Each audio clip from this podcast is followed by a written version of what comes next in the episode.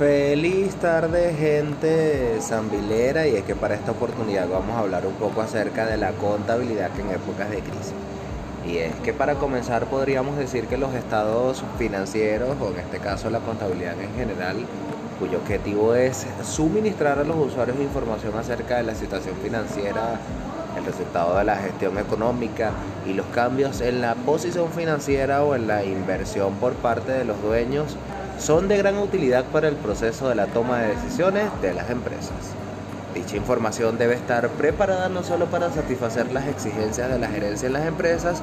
propietarios, trabajadores, acreedores, potenciales inversionistas, entre otros, en la toma de decisiones del índole económica, sino también la de una gran variedad de usuarios.